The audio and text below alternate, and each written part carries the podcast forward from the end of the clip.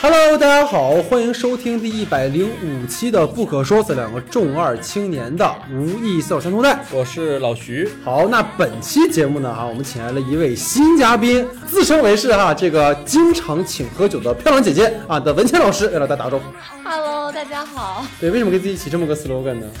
因为今天的主题是酒嘛。对，因为实在想不出来了因。为因为 对，对对对，非常欢迎文倩老师啊，因为大家也都是酒友啊，所以说一起来聊这样的一个剧是非常之合适的啊。那就在国内呢，剧迷为这个《爱很美味》中三姐妹的都市故事津津乐道时呢，同期的韩国在 TVING 平台推出的剧集《酒鬼都市女人们》，同样引发了热烈的讨论。巧的是呢，两个故事都是以三位女主人公展开，讲述她们的事业与生活的故事。那目前两部剧呢，在豆瓣上分别有八点四和九的高分评价，且还有继续走高的倾向，不再拘泥于恶俗的情感关系或者刻意制造性性别对立和矛盾。两部剧呢，不仅从人设，在主题上也有异曲同工之妙。今天我们的讨论呢，将会主要从《酒鬼都市女人们》切入，从剧集内容本身的讨论呢，到与《爱很美味》的比较，以及一些关于酒的电影和属于我们每个人的一些和酒有关的专属回忆哈。让我们来赶紧进入到今天的讨论。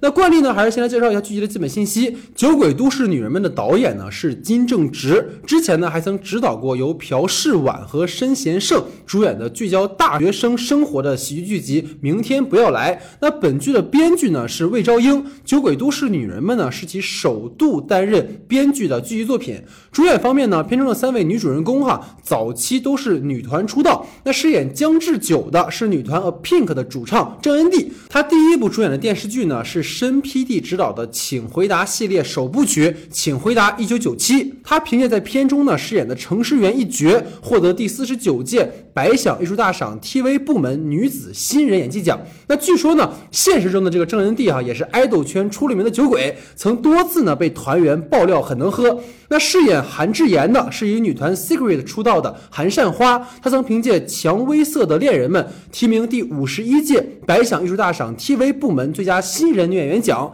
那饰演安素汐的是曾以女团 JQT 出道的李善斌，曾出演过《三十八师机动队》和《法外搜查》等剧。李善斌呢还有一个身份哈，是以这个 Running Man 广为人所熟知的李光洙的女友。那二人呢已交往有五年之久了。那饰演安素汐欢喜冤家江北九的是曾经 Super Junior 的这个门面担当的崔始源，他算是在国内哈知名度颇高的韩国演员了，曾参与过《破风》《赤道》等片。那《酒鬼都市的女人们》呢是根据韩国同名漫画改编而成，讲述三个下班后总要一起喝酒，以喝酒作为人生信念的三十岁女子的故事。那节目开始之前呢，还是希望大家能多多关注我们的微信公众账号 SD 的光影不污。近期呢，我们还会更新包括阿莫多瓦新片《平行母亲》以及院线电影《误杀二》的文字和音频节目。那公众号的具体名称呢，请看节目下方的简介。另外呢，想加入我们听众群的朋友，可以在公众号的后台留言，会有人拉您入群哈。那下面进入到我们正式的讨论环节。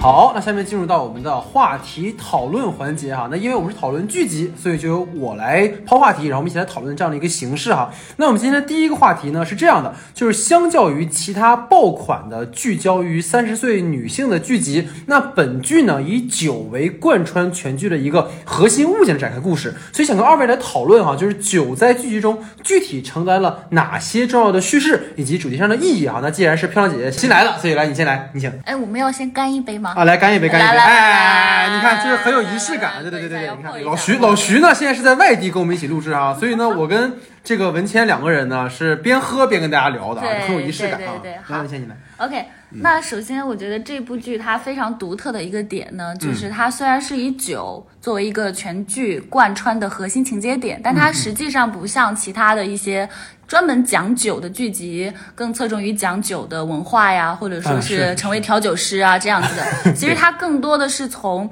就是它其实是从酒局，就是三个女性从开始喝酒，然后到喝酒引发的一系列事件所围绕开始展开的冲突。那么醉酒以后的几个人，就是他们的爱情线、生活线慢慢这样铺开，嗯然后最后慢慢慢慢把这个三个主人公的不同的性格，以及他们所面临的各种各样的生活的、家庭的啊，包括他们之间几个人之间友情面临的一些这种挑战也好，最后一步一步给揭示出来的。所以我觉得它这个剧集非常有趣的点就在于酒在这个剧集当中，其实。它承担的是说是一个呃，就是行动线，嗯，那么这个这样的话呢，大家就会从一个很夸张的，我们说几个这么爱喝酒、这么能喝酒的，对 夸张的这样的一个酒局的情况下，然后一步一步进入到他这个世界当中，你就会看下来的时候，就是你会明白，原来一开始你觉得是在讲酒，其实讲爱喝酒，再到后面你会发现他其实是在讲透过酒，那我们怎么看待。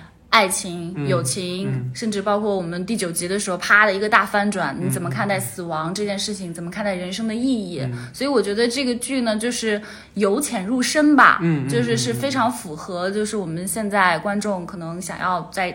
这个整个社会环境下，想要看一部小甜剧啊，这种治愈的心理，所以这是我觉得酒在这个剧集当中非常独特的一个点。那至于中间，嗯，每一集当中呢，他又会通过酒，然后来谈一些很很棒的点，比如说他说，呃，遗忘是神的恩赐，嗯，对，然后酒可以产生好的故事，所以这些等等的点呢，就会一直带着你去去感受这些，去体味他们的这些生命体验。所以我觉得这个是这个剧集特别打动我的一点，也是很多观众我相信看的非常上头的一个点，就不管你爱不爱喝喝酒对，对或者说你能不能喝酒，对。其实这个也跟我觉得像深夜食堂也是一样嘛，就开始你以为是去看好吃的，但其实它就是以小见大，它是嗯对从酒包括从美食切入，其实是想跟你去聊更多的关于我们生活中的很多的故事哈。这样，对对对嗯，老徐呢？对，其实我觉得他们的起源都有点像那个深夜食堂里那个三姐妹的那个故事一样。其实那里面对对那个三姐妹的那个原型，就其实跟这些很多剧都能关联上面有一个借鉴的作用。然后我其实感觉吧，这里面呃，首先那个酒刚上来的时候，是让我觉得有点疯的一个，就是我从来没有看到就是喝酒喝出这种花样的人，嗯。就确实给我带来一些震惊。他哎其实在，我觉得他在就是老徐作为一个留学生，啊，对对对，你知道吗就是见 都多多少少也见过很多喝酒的韩国人了，但是这个疯癫的状态还是让我觉得非常意外的。其实我觉得他在第一集也有一个很重要的一个意思，他其实把酒做了一个花样上的一个翻新，也让很多人想去看这个剧嗯。因为第一集里整个三个人呈现出来的喝酒时的状态是非常疯癫的，就是已经让人觉得这是一个那种酒蒙子看到了之后，第二就会想到自己第二天宿醉有多么难受那种感觉的人。尤其他们喝的还是那种烧酒 是的是，的这是让人觉得很新奇的一点，也是能迅速的抓住观众的一点。嗯然后第二集里头，其实很多的时候在说。嗯嗯酒是辅助身体排毒的一个物品嘛，就这个东西也也是，就是也不知道哪儿来的歪理邪说啊。但是其实它一直在加强我们对于酒的这一个理解。其实我觉得前半部分的时候，一直是我们对于酒的一个认知吧。我觉得它其实能够分离出不同、嗯不同的人，尤其是我觉得编剧很厉害的一点，就是在那个呃本就是呃安 PD 的那个前女友身上，他们和他们之间其实、嗯他和三个女生之间有一个拼酒的一个过程嘛。这最重要的一件事情是什么？是就是我觉得他有人有让我们明确一个，就是我们每一个时代的人对于酒的认知是不太同的。就像这些女女孩们会认为酒是可以解决一切问题的，大家喝一顿酒就当没事儿了。但是在一个年轻女孩的眼睛里，她说酒是阻碍我去解决问题的一个东西。酒这个东西很简单的就分出了两类人，我就觉得这个是挺有意思的一件事情。而且它在里面，无论是说这个酒它是用来，呃可能我们会说它不是女人喝的东西，但它现在的时候却是三位女主的一个生命之源。再包括酒，其实也是辅助于大家去逃避现实的一个道具。我觉得这里呃无论如何啊，就是这大家去认识酒，然后看待酒，酒造成了这些的不同，或者造成我们第二天喝完之后再醒之后就忘却所有的烦恼，就这些点都让我觉得可能对于酒的这个意向有一个非常强的一个加深的一个作用，而且通过他们去喝酒的这个、呃形式啊，以及他们的方法，也让我看到了就是对于喝酒这件事儿永远是没有探索的，就是尽头的，对对对我们还是可以继续喝是的，是的，是的。其实我觉得在进入我我我想说的之前哈，我觉得想先让老徐跟咱们分享一件事情，因为其实我看完那个剧之后呢，我第一个问老徐就是韩国人真的会喝温烧吗？哦，就是温的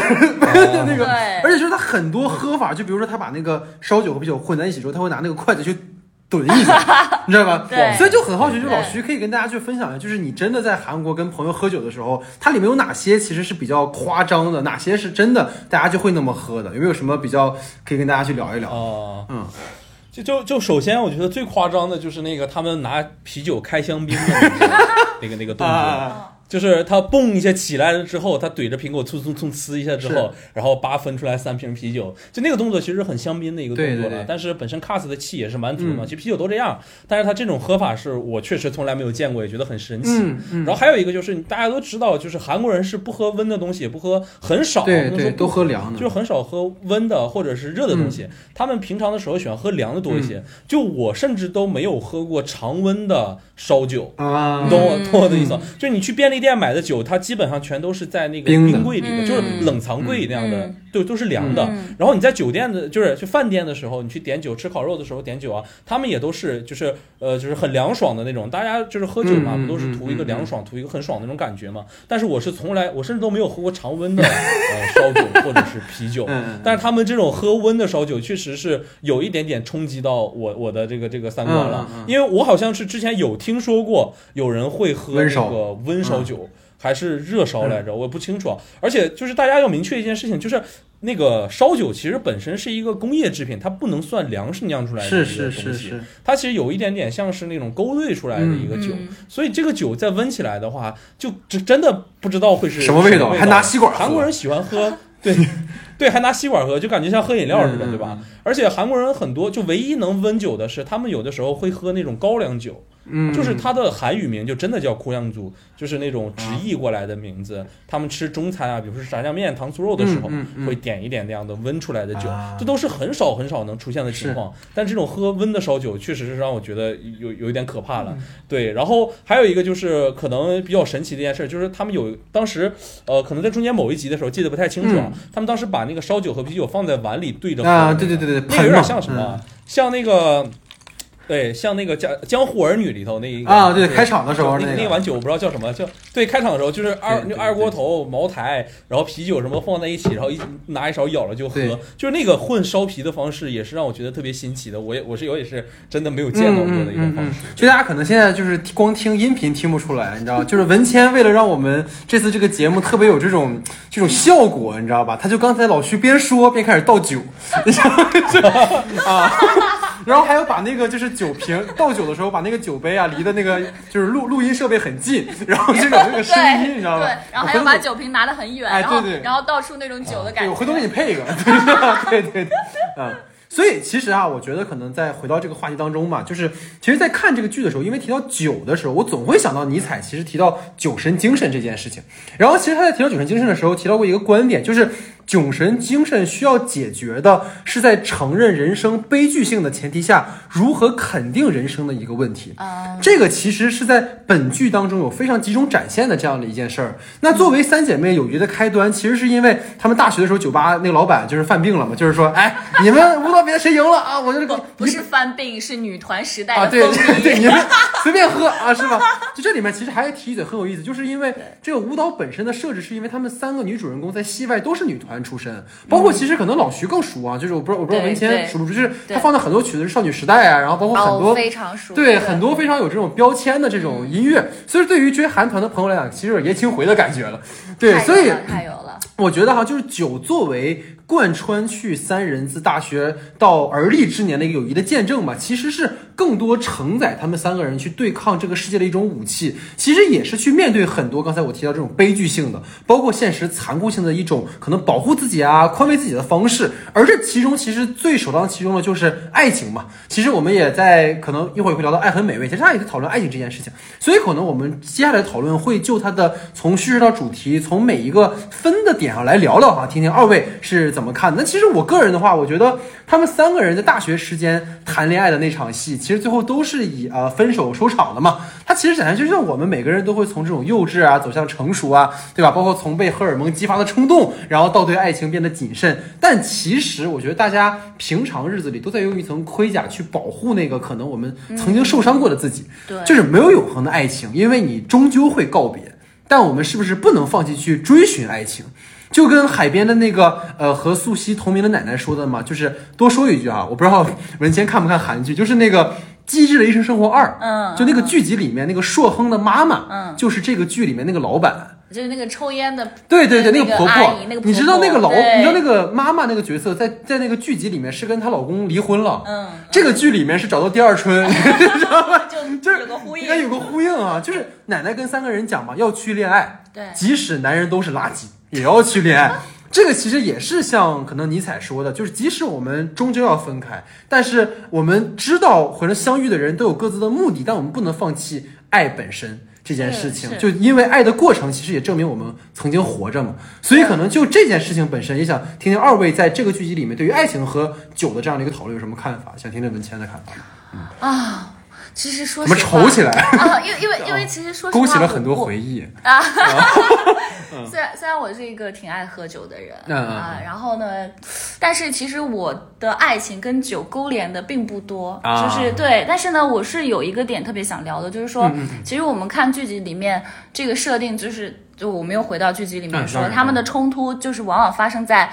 酒精的刺激之下。是的，是的。其实回到刚刚戴老师说的，就有我特别认同，就是说酒精其实有一句话，有有一句很很可能夸张的话，就是说说酒精它其实意味着两种人生，嗯，就是说酒精它可以帮助你暂时的抽离出俗世的日常生活，是然后你在微醺也好，还有你在醉酒状状状态也好，那种状态可以让你就是体验到不同的生活体验。没错。那么在爱情里面，其实我觉得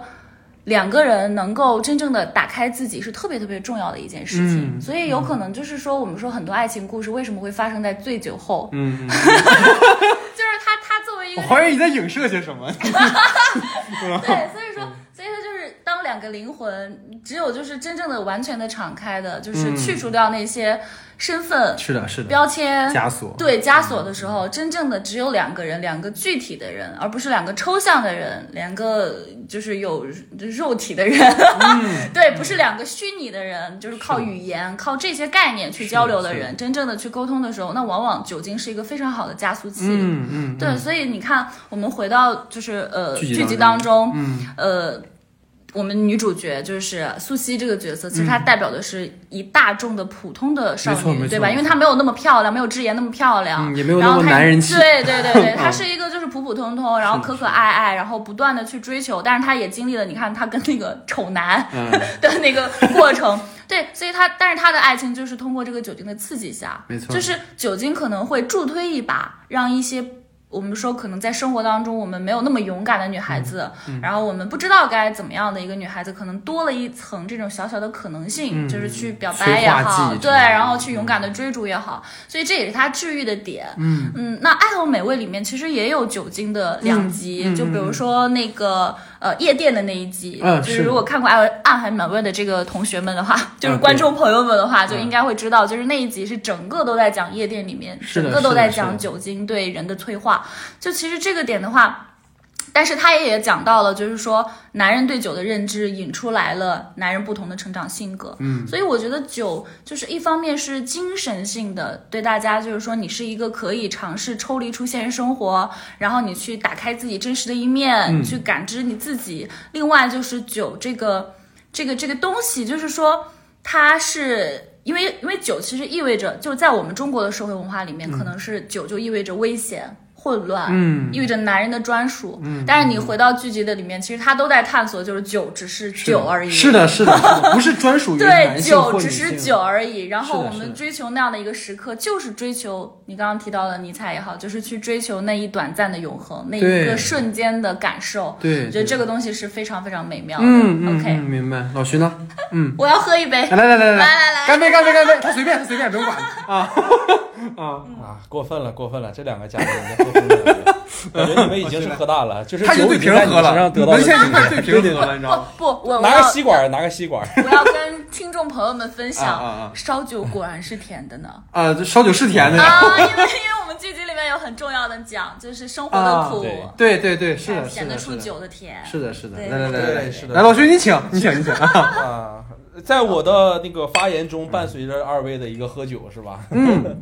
对，其实我是这样觉得，我是觉得，其实对于他们之间的爱情，其实爱情本身和酒之间是有距离的。为了凸显酒这一个事情，其实很多时候是在他们爱情受伤之后，或者是嗯爱情结束之后，他们才会去选择喝酒。就是他们，我其实觉得酒对于这三个人、三个小团体而言，是一个非常极其私密的一个东西。你觉得嗯他们和、和外人在喝酒的时候，其实他们的喝的酒都是一种偏向进攻的一个姿态，或者酒已经变成了他们的一个武器，他们会利用这个酒的这样的一个身份。但是他们其实，在爱情里的某些部分的时候，其实不太会去。把展示自己很喜欢喝酒的这个部分，他们还是一个很平常人的一个恋爱的一个状态。但是比如说他们呃，比如彼此都很习惯了嘛，比如说到了一定时间之后就该分手了。像呃智久，他总是接到电话的时候，哎，知道哎开始哭了，开始愤怒了，那就是说明要分手了，就准备直接奔着五福屋去了。所以我觉得 酒对于啊对，就我觉得酒对于他们来说，其实不是一个呃不太像一个爱情中的一个催化剂。我觉得哎酒对于他们来说，可能更像是安抚爱情、安抚生活中的一个必要的东西。就是嗯本身就像我们刚才文谦在最后说了嘛，就是酒已经很苦了，我就觉得酒对于他们来说就已经不是催化剂，而变成了一剂甜味剂，就是让他们嗯本就很难过、很不好、不容易的一生中去来了这么一丝丝的抚慰，来了这么一丝丝的甜蜜。我觉得这个东西是能够唤起我们之间三个之间最坚固的一个友谊的一个东西。我觉得这个东西嗯可能是我对于这里面存在的酒的一个理解。我确实觉得他可能跟爱情还是稍稍有那么一点距离的。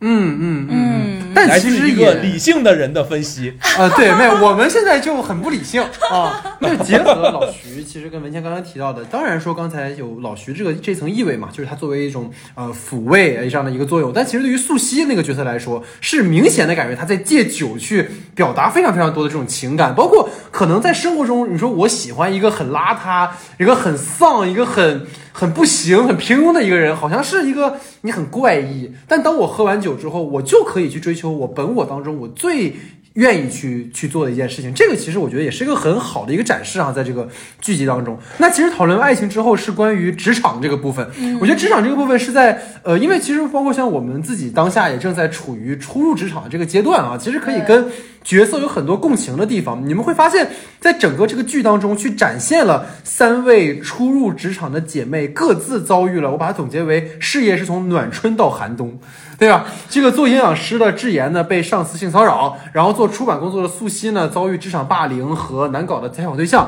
然后做老师的智久呢，则要去面对学生因同性身份而被霸凌甚至轻生的一个状况。其实，就像刚刚走进职场的我们，都抱有一种理想主义，包括很多不切实际的一种目标，但现实往往是非常骨感和残酷的。而酒其实恰恰在提醒我们，也像刚才老徐说到的，就是坚持理想不丢人，或者是酒可以去抚慰我们。就是所我我其实一直在这么想，就是。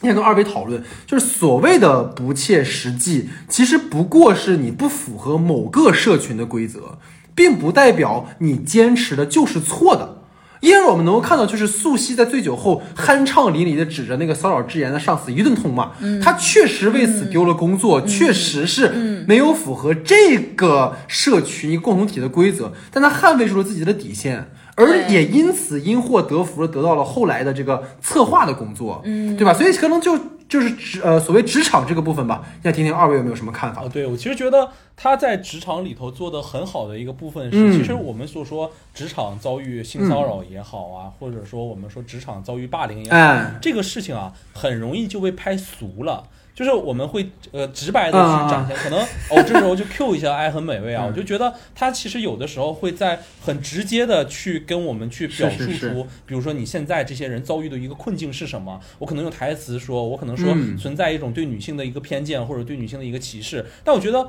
在这一期的这个《酒鬼都市的女人们》里头，他做的很好的一件事情就是嗯他把嗯这些呃所有的元素进行了一个串联，它并不割裂。就是所有的这些事情，其实围绕着那个大老板，他把这些事情给他连在一起了。包括大老板的女儿，其实影响了智久，然后大老板这件事情其实影响到了作为出版社的素媛，呃，素汐，然后再包括它其实直接的影响的就是我我们说的那个窒息，就是他们呃智妍，就是他们几个之间其实都是围绕着这一件事情发生的比较诙谐的一面，而这一面它其实说到底是很严肃的，就我们仔细想一想之后，其实很很严肃的一些事情，我们聊的是很嗯很重要的一些事情，但我觉得他给他呃做了一种诙谐化的一个处理，或者是一个反着我们预期的那种，就是那种严肃的那样的一个状态去讨论的时候，反而会让我们在大笑之后。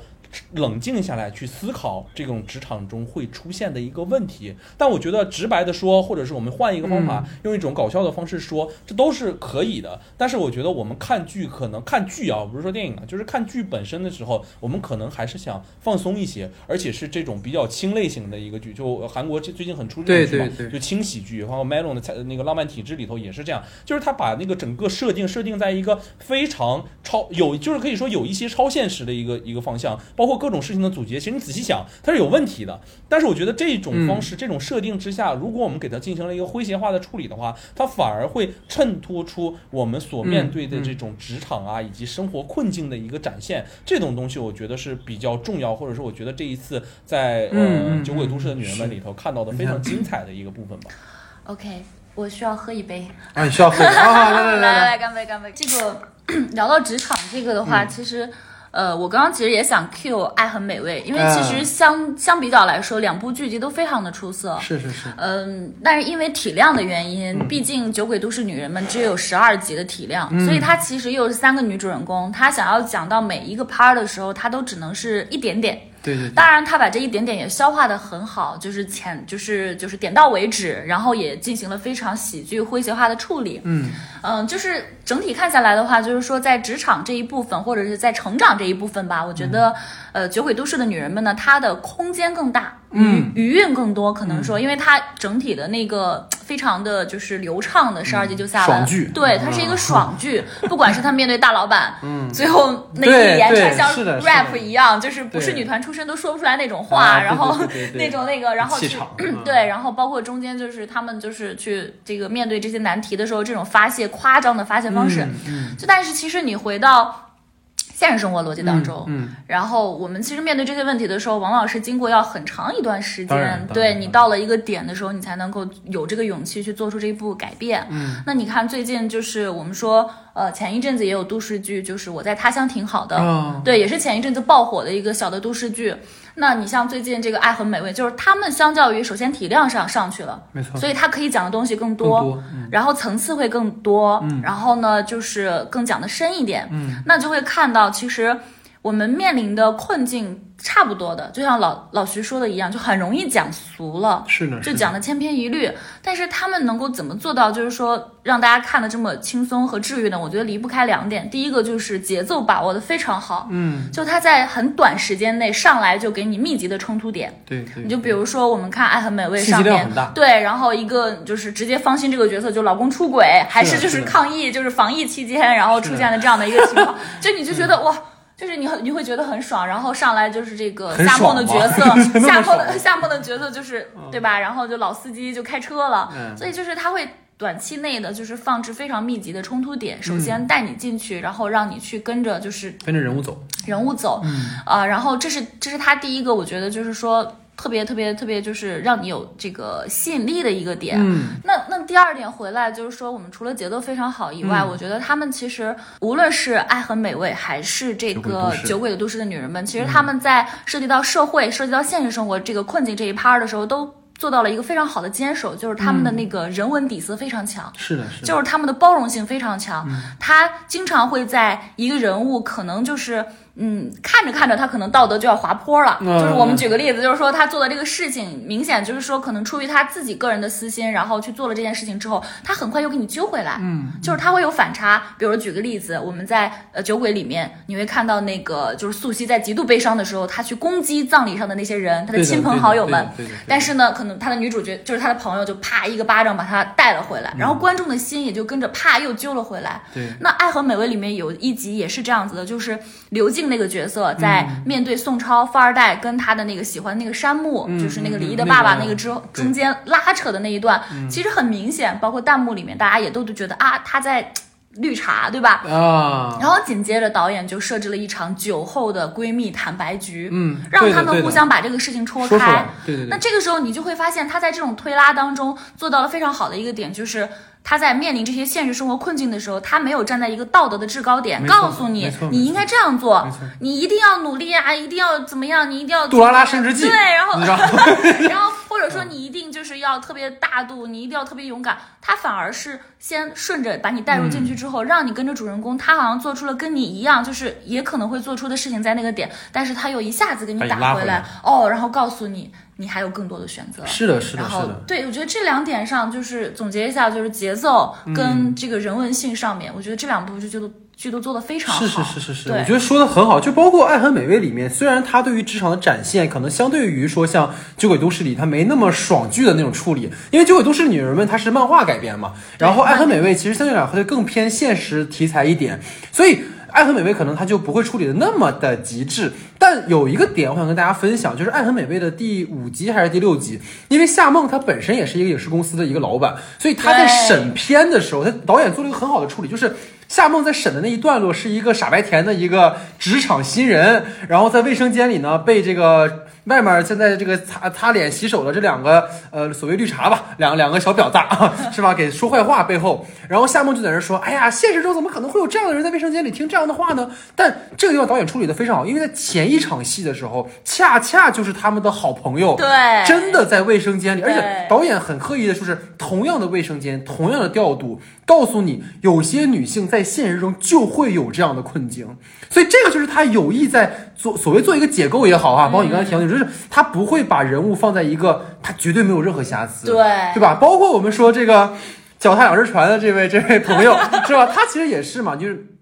开始他说：“哎呀，这个富二代对我很好，但我欲拒还迎，好像很绿茶。”但马上就会有他的朋友过来说：“你他妈就是绿茶。”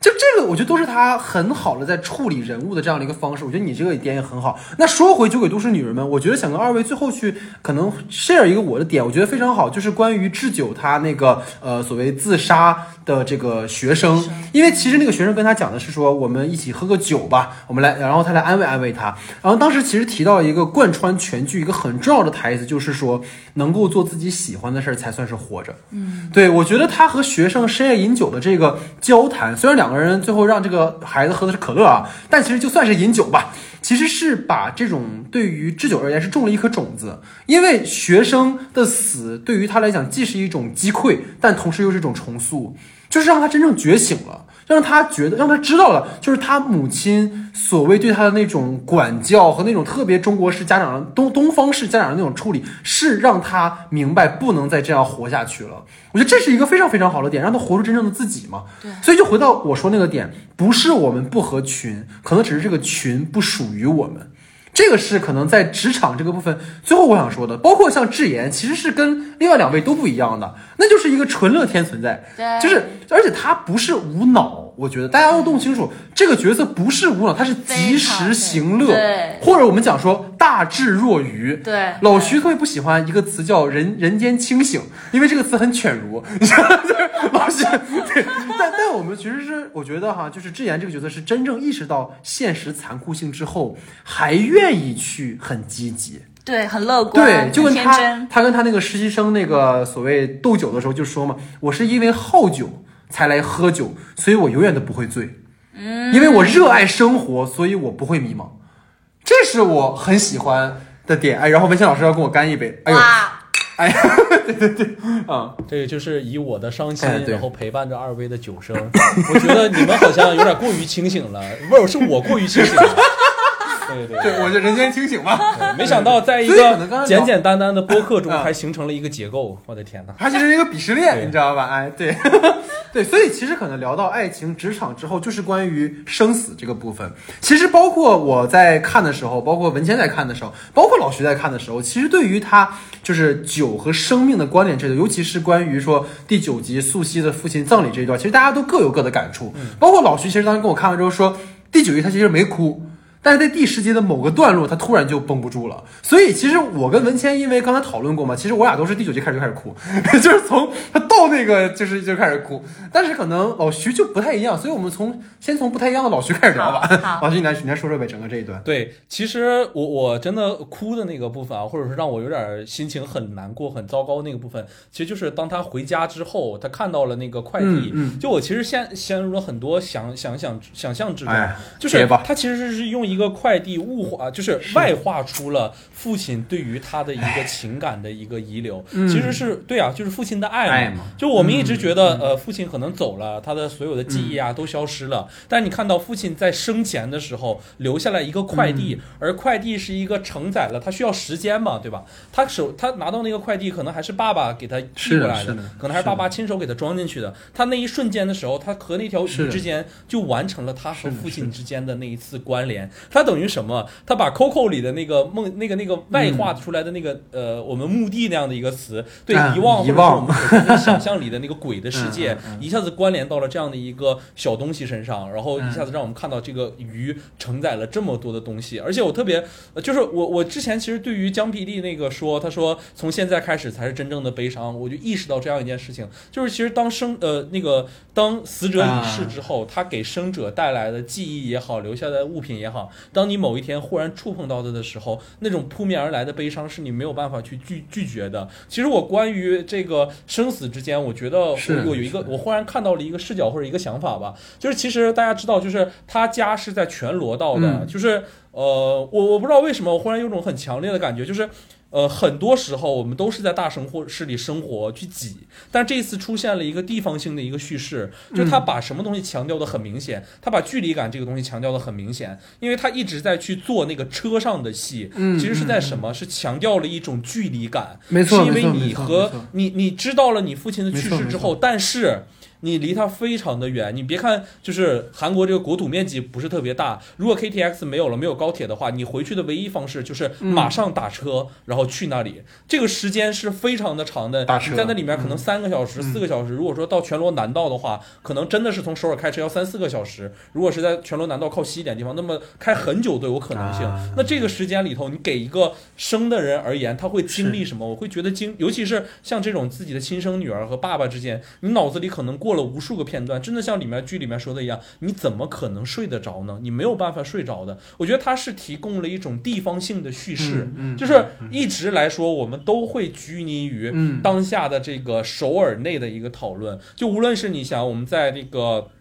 呃，辅佐官们里也好，或者是在那个秘密森林也好，那个葬礼是一个人死了之后，我们马上就会到嗯葬礼的现场。而这里他把葬礼的现场做出了这种距离感之后，我一下子就被拉到了一种我们可能会以后遭遇的一个现状。我们所有人，年轻人都挤在大城市里，那么有一天，就是只是假设意外发生之后，我们是不是要和他面临一样的生活的考虑？我们一定要面对和他相同的一个情景。我觉得这件事情被提前了，在这里提出来，这个问题是特别具有我们所说的就是呃地方性代表的一个词，因为所谓就是其实，在韩国电影里也有嘛，就是那种精英叙事和地方电影的那种那种差别，就是地方精英叙事就是所有的事情我全部发生在首尔，然后只在首尔去进行，然后但是有的地方性拍的一些片子会是什么？我散到农村的各个地方、各个郊区，我会关注那些相比于嗯职场青年这个来说，在整个韩国阶层里可能还并不是最底层的人而言，嗯其他人的生活是什么样的？嗯在那个和被物欲隔绝的世界里，如果还有一群比他们更惨的人，他们的生活是什么样？我就觉得这个可能聊的会有一点严肃啊，但是我觉得我在这一次里头是真的从这里看到了这样的一个信息。嗯我觉得这样的表述是当下非常珍贵的，嗯也是我们以后的创作过程中可以借鉴到的。对，其实老徐反而提醒我，就是这个点是真的，他在韩国待过，他才有感受。就其实他真的在强调这件事情，就是距离感。对，有这个地理对，就包括他朋友上车之后，你打车去呢，他说你真的要去那么远吗？真不愧是朋友，就真的就是只有朋友才会会去做这件事情啊。所以文谦，哎呀，我我是就是我觉得老师讲的真好呃文谦，文谦已经上头了。啊，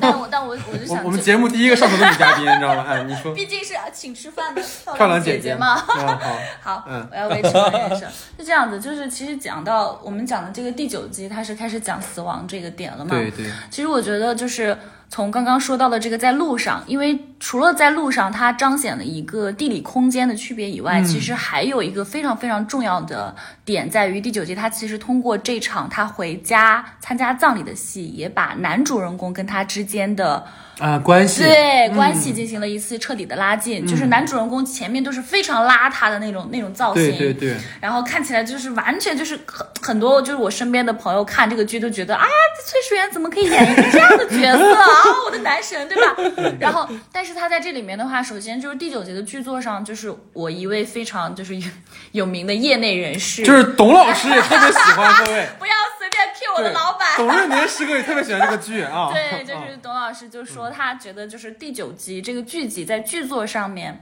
堪称是就是说美剧。就比较优质的一流美剧会达到的标准，嗯嗯就是从剧作结构上来说，它是完美的。嗯我当时就是董老师发了一个朋友圈，嗯，看着了。那他就是我们作为普通观众来说，就是说我们在看的时候，你会发现，就是他从他开始坐上车往家赶，他的另外两个朋友也坐上车去找他，但是他的这个他的这个追求者，就是他这个男这个这个这个男主人公，他怎么去跟着这个车，然后包括他醒来一开始的时候，其实只是展现司机给了他食物和水和靠枕但他是到后来参加完葬礼，甚至这个男的出现以后，哇把胡子刮了以后，出现了以后。他后面他才讲，其实是在他这一路他在跟着他，对对对对。然后他翘了班，然后他到了便利店休息的时候去买了水和这个食嗯物，所以他在整个的这个一集的时候，你会看的时候，你非常非常感动，然后你也能够感觉到就是。韩国的编剧老师们在这个塑造人物上面，真的是是有非常多专业的技巧，以及很多想象的这种空间，就是非常有创造力。那说到这个的话，其实我想衍生出第二个话题，嗯就是说。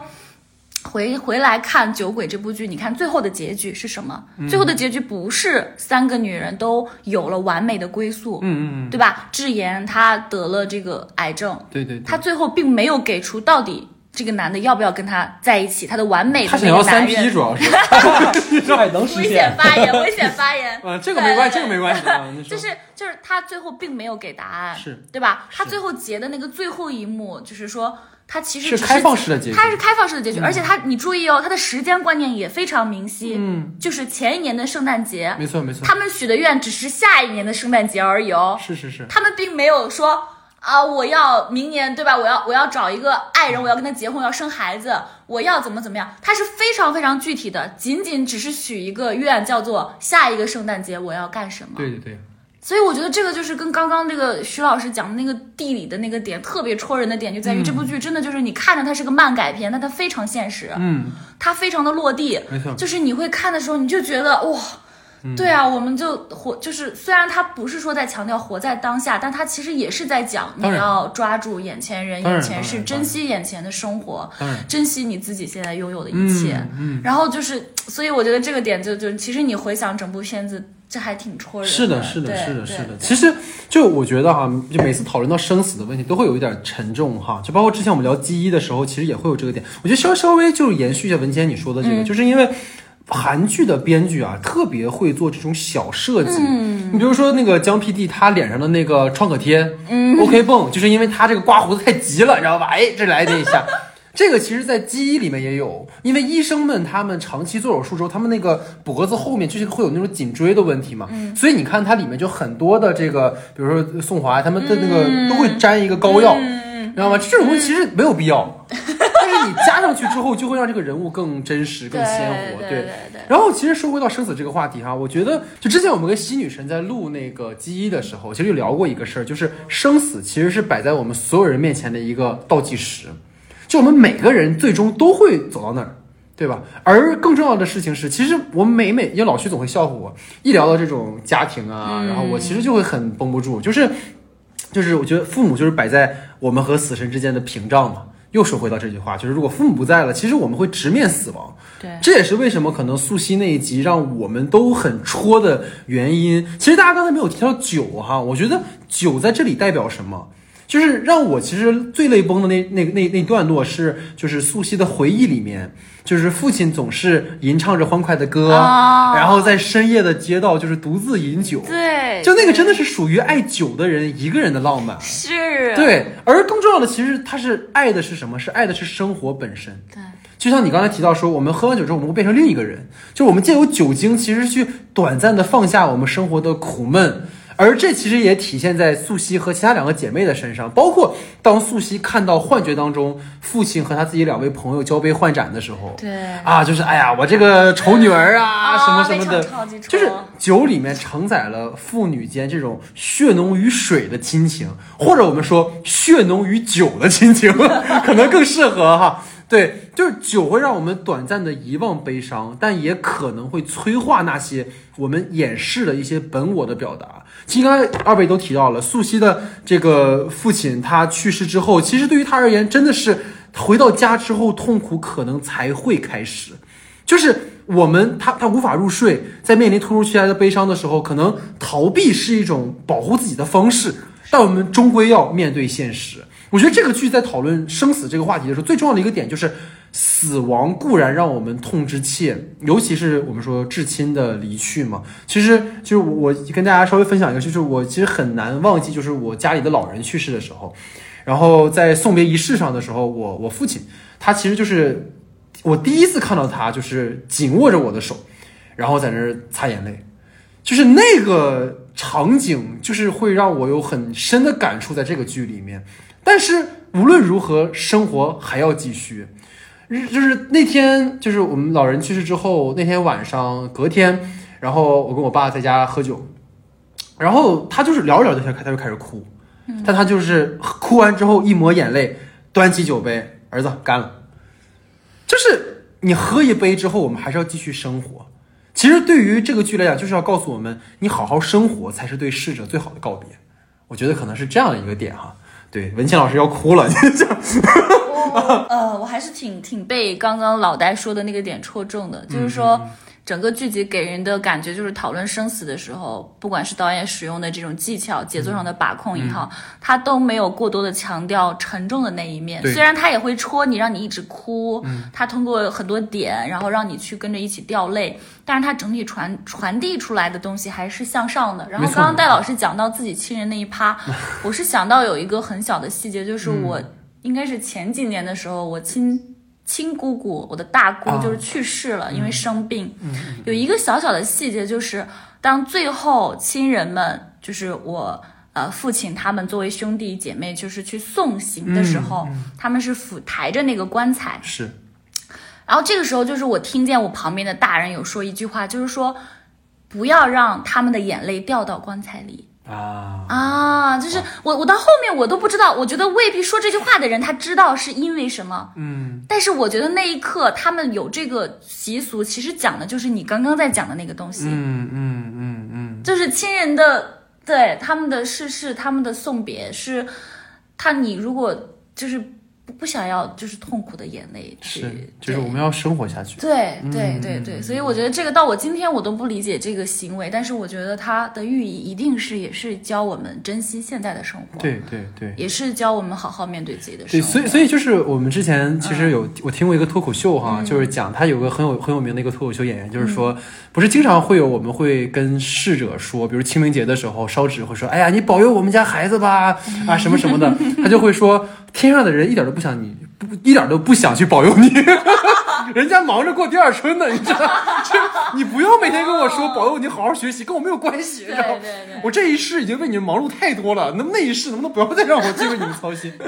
我我也我也有一个点啊，其实我觉得这个是整个导演能力特别强的一个部分，就是我们其实关于整个这个这个葬礼这个戏的设计，还有它的呃一些套小小反转啊，还有一些套路都用的非常好。他其实拍这个戏的时候，他做到了一个细节，就是这些朋友们，尤其是已经就是去世过一次家人的这个智妍，他帮他打理的时候的那个状态，啊我们还以为是的智妍很是的是的难能赶到是的结果他是第一个到现场，第一个把他打理的井井有条的人。我们可能所有人都包括江处理好 PD 的来之后，你发现呢，我的亲人、我的朋友、我爱的人，呃，我喜欢的人吧，可能都到了这个现场，然后都站在我的身边帮助我，然后他们还会选择用特别轻的话，就觉得我既然在这里了，我就不会哭，我不想让你看到我的伤心，就是我是一种陪伴，我让你知道有我这样的一个人的存在。但我觉得导演很厉害，就是其实这些这些是很沉重、嗯。很私人、很个人的一个事情，但他忽然就用了一个什么，就是呃，包括前一场戏的时候也是他喝多了嘛，然后说了一些各种种就是那种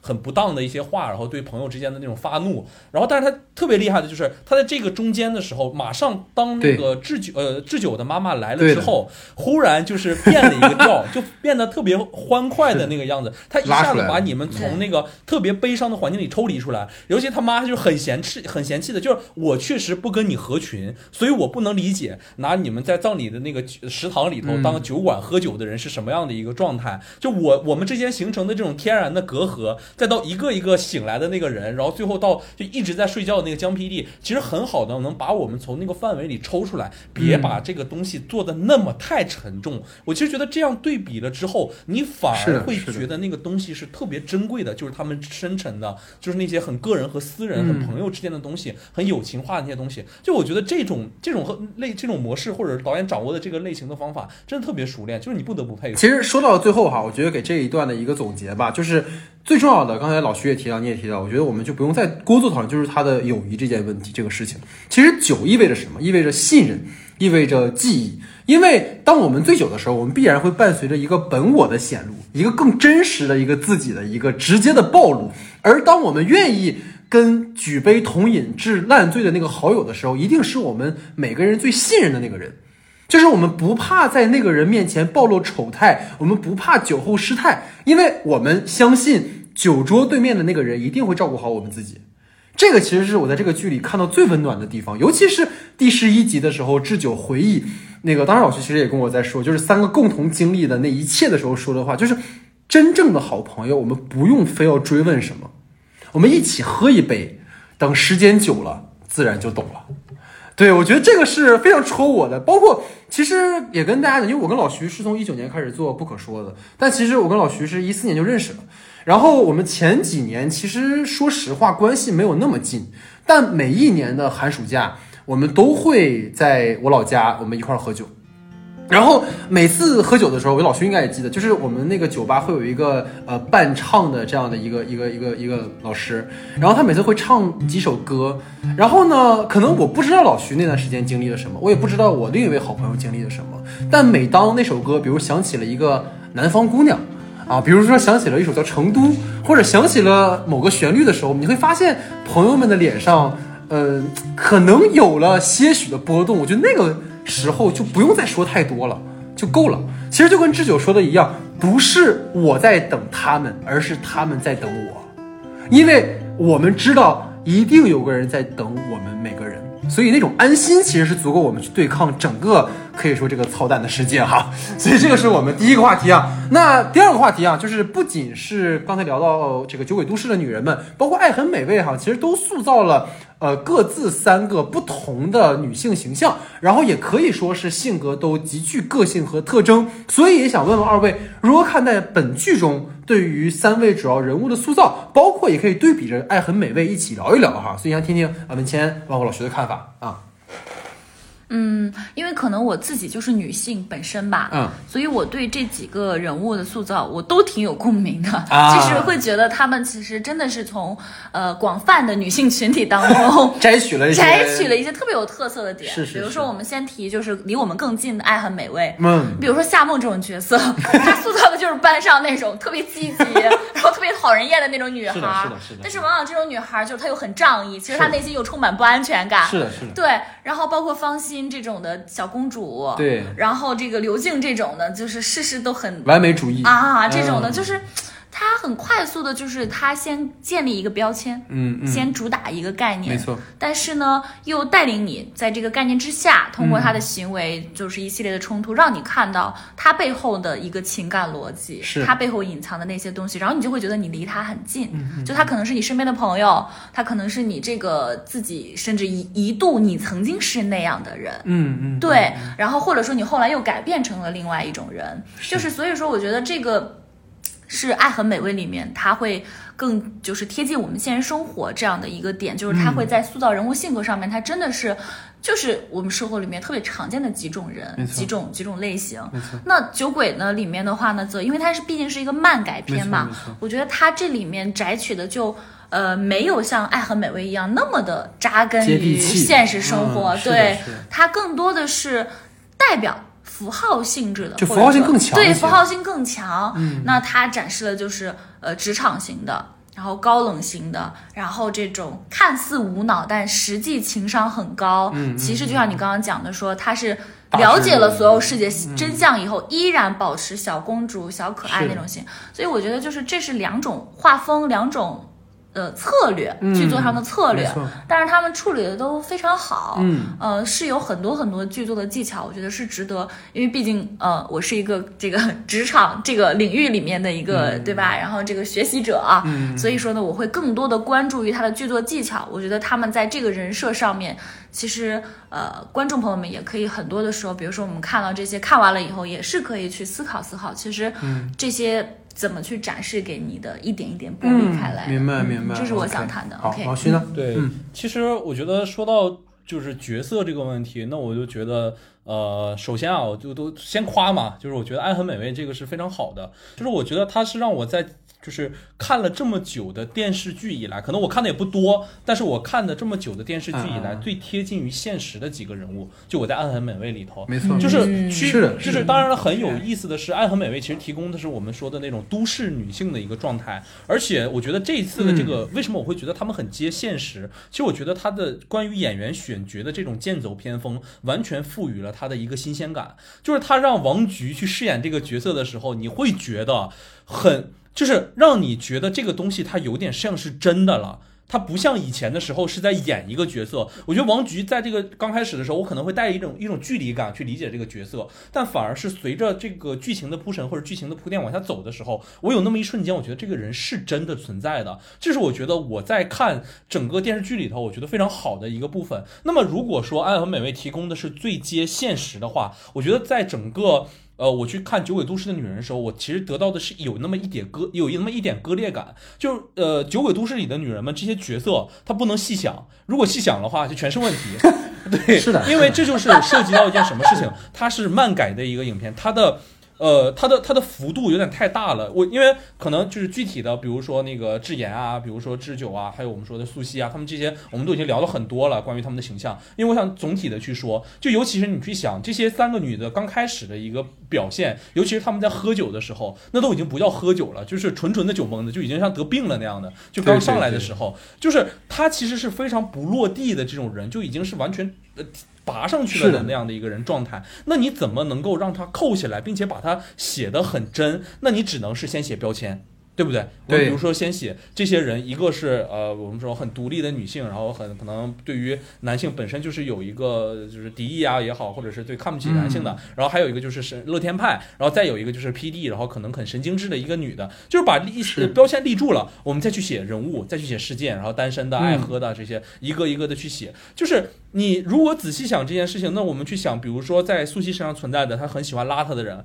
那么最重要的一点就是，如果素汐醒了之后，你怎么去思考那个男的，你怎么去面对这个男的？这个反差其实是你没有写出来的，因为你提供的一个状态是他酒醉的时候的状态是什么样。但是，当然，我当然我不否定的一件事情就是，《酒鬼的女人们》里头有金句，也有动人的点。我我说实话的是，我在看智久和女学生那一段的时候，我真的觉得太绝了。就这里的台词，无论是素汐骂那个上司还是说。对啊，智久的那个当老师的时候那些台词，其实非常的经典，就是就是你已经想不到有什么再好的呃词能够在那样的一个氛围里写出来，他也没有落俗，我也没有去给你写一个真老师，我写的是嗯不那么一样的老师，我是写的是一个不那么一样的 PD，但是这种我觉得他们所有人呈现的这个风啊的这个尺度是稍微有一点大的，他反而在嗯落地的给我拽回来的那一瞬间的时候，让我有一点点没法接受了，以至于他在正常叙事的时候，整个后半后八集之后开始吧，其实说实话我有点难进去了，就我能感动，我能对这个东西忽然就是有情绪的泛呃这个波动，但是我始终和剧之间有一种距离，我没有一个产生的共鸣，所以说这种就是角色上啊，我觉得就是在可能那个这个剧里头，就是我们《酒鬼都市的女人》里面，她想正常正常的疯癫，其实是非常难的，因为那个疯它一定具有普适性的，就哪怕是。说我们不喝酒的人，不像我们三个酒蒙子啊，看了这个会这么开心、这么嗨。那如果是一个完全对酒没感觉的人，你看到这个剧的时候，你要让别人有一定能够接受的这种地方。所以我觉得我对于这个剧之后，我有一个看法，就要么他要做的就是极端的疯，就这些人到最后的时候他还是很疯，就你干脆就不落地给他玩嗨，像什么，其实就像江 PD 一样，就那个江 PD 他从头到尾他就是个疯子，你压根儿想不出他来他有什么正常的行为。是的，因为到最后的时候，你发现酒鬼都市里的人只有他一个人是，呃，就剩下三个女孩都不疯了，就他一个人开始疯了。到最后的时候，嘴里捣鼓的还是能不能当我的对吧性伴侣这种，当我的性伴侣 对，就就是这种话，你就觉得很离奇。但我其实觉得，反而他是最有意思的那个人了。就最后有意思的人只变成江 PD 了，就这这种一直是一个很极端的人。对对，很就就很很，就让我觉得有有一点这种割裂，所以我就是觉得后回扣回来我们整个话题，我觉得如果对比《暗痕美味》的话，我觉得《暗痕美味》里至少把人物做得非常落地。那我觉得你在就是酒鬼的都市女人们，她可能需要找到一个平衡，借此表达我一个私心。我推荐大家看一下那个浪漫浪漫的体质 Melon 的这个片子它其实非常像，就是里面的女人也挺疯的，而且还有一个更疯的这种 PD，然后他们之间也有感情线但他们很正常，他们重要的一件事情是什么？他们整体虽然是很飘荡的，但是它很稳。它一直是环绕在这三个人之间的，他们当然是喝了酒会不正常，但是他们不正常了之后，马上醒酒之后就会回到一个正常的生活状态，并不是说回归现实，我们把喝酒和现实拉那么远，而是说他们能够回到正常的叙事里。那然而我在觉得酒鬼里，就是他们回到正常叙事的时候，反而我觉得我有点不正常了。明白明白。其实我觉得哈，老徐这个问题有一个核心，就是可能老徐看这种漫改的还是少。如果大家去看日本的那种漫改剧，我跟你说，比这个的疯超，是非常得封个十倍以上，你知道吧？但但其实也是哈，我觉得因为昨天我们在准备话题之前，老徐也跟我私聊了嘛，他就觉得可能。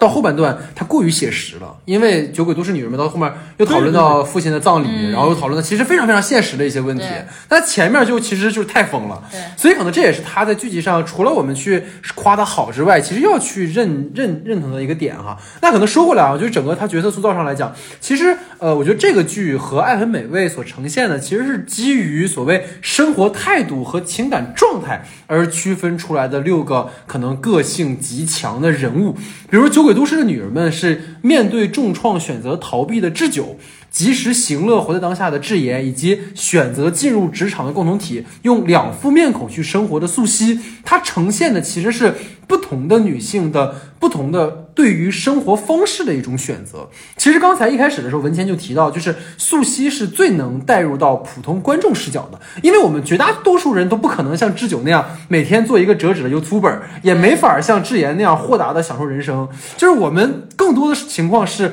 去对付我们那些难搞的上司，然后在生活里面可能找个好朋友去痛饮解压，这才是生活的常态嘛。但其实智久和智妍的选择又何尝不是很多人奢望又不敢去选的？这个其实是让三个人之间形成了一个很好的平衡点。而暗很美味的话，其实是更多的从一个所谓。情感状态上去区分，比如说刘静的完美主义，让她对于爱情很挑剔，包括对于母亲给自己安排相亲这件事，也让她很抵触男人。然后夏梦呢，就是更强势嘛，刚才其实文倩也提到，就是一个很强势的女强人。然后包括让她这个男朋友压力很大哈。然后方心就其实方心那个点，大家回头如果大家应该都看这个剧了哈，就这个剧里真的写的很好，因为我们听说过非常非常多疫情期间，然后出现的这种情况，就是出轨呀、然后结果发现是密接呀、包括大家知道为什么最近这个鸡架非常火，也是因为一个沈阳的大爷，然后他密接，然后还去吃了鸡架，是吧？所以这个其实也是对现实一个很好的展现，而更多的就是说，导演借由《爱很美味》中三个人物，其实他们各自在吃着爱情的苦，也都在体验着所谓暧昧和热恋的甜。当然了，这三个人物其实在性格、人生态度上也很有差异，但很多事儿有一些共性。当然，我觉得导演有意设计的啊，比如说像那个刘刘静和方心，他们都因为自己所谓大龄女性的这样的身份而遭遇到了职场的一些不公的待遇。刘静是复工之后直接被裁员了，然后在所谓面试的时候有很多次碰壁嘛。方心是而是则是因为婚姻离开职场之后，备受了同事的刁难和冷遇。所以总的来讲，我觉得。两部剧都塑造了很鲜明的女性形象嘛，而她们其实都不是那种甘愿受到传统对于女性的一种刻板印象的一种呈现，而其更更多的是对于男性凝视的一种破除。我觉得这个是很好的。包括其实二位都没有提到，就是它整个剧集的第一集嘛，就是《酒鬼都市的女人们》三个人相亲的时候，其实都没有刻意去迎合男人的审美标准或者是要求，而是在做自己，就是。我喜欢喝酒也好，我喜欢说话拖长音也好，我喜欢当一个工作狂也好，这早就不是一个我们要基于性别而去定义一个人的一个时代了。你包括刚才也提到，二位也提到，就是说酒不是男人的专属，爱喝酒、爱玩也都是个人的选择。就跟前面其实提到制酒的那个呃死去的同学嘛，他因为自己这种同性恋的身份而备受歧视，甚至轻生。他其实用死去捍卫了自己的取向和一种价值的一种理念，但其实当然很极端了。但其实表现出来一种对于自己要活得对得起自己这种态度，那这个也是一个很重要的点。包括其实大家有没有提到一个点，就是智妍她每次约会的时候都会很说这个，咱们要不然先去海边开个 motel 睡一觉，你知道吧？就是这种比较开放的性观念，其实也不需要被他人指点，他直奔主题嘛，要不要跟我结婚？就是一切都是挑明了去讲，反而我觉得会让很多事情简单非常的多。这个更多，而且更多的是他没有把男性去刻意的完全的丑化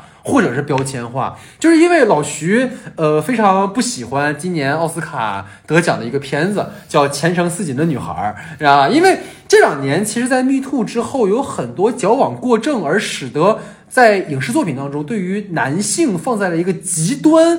恶的一个呈现，包括像我们之前也聊过母亲小队啊，什么都有呈现。而《爱很美味》中，其实你会发现，三个女主人公在各自的情感上也都有缺陷和问题。这刚才其实我们也聊到了嘛，所以就是她并不去回避作为女性的缺陷，但也同时要去直面男性中可能存在的一些。普信男啊，就是不行男啊之类这样的情况，所以我觉得他这个是非常好的一种展示哈。那可能在整个这个话题的最后，想问二位的就是回到酒鬼当中吧，如果要选一个最喜欢的角色，二位会选谁？对我当然会选智妍啦！啊，对，就是又漂亮，然后又又又开朗又活泼，然后又细腻。啊啊，我就是没有她那样的美貌，但是我觉得我性格跟她一样。对，爱喝酒的漂亮姐姐嘛，对对对对对对对。OK OK，老徐呢？我的话可能是其故吧，就是智久吧，因为我觉得就是一个，啊就是他在就是我们可能普遍认知里头，对于老师的认呃呃形象是那个样子的，可能就像校长一样，不就不会太尊重这种孩子个人的一个观点。但我其实觉得就是呃，他说你们想想想抽，就是把烟拿走了嘛，说你们长大了我再还给你。包括他在那个面对学生们的时候，回头抽了一根回头自己就抽了一根。然后包括他在面对学生的时候，其实也就没什么事儿，那就那就算了呗，我们就也不说了，我也不靠你们赚钱，我也不靠怎么样，给我钱的是其他人，你们想做嗯你们做自己的事情就好。他其实试图的是他没有过多的去干涉一个个真正的一个生命个体。其实我觉得老师有的时候就应该是那个样子的，他至少能够让每一个学生之间感受到我在尊重你的意愿，我在尊重你的一些想法。那这种事情可能是因为没有遇到过，然后所以就觉得啊、很飒，很有那种嗯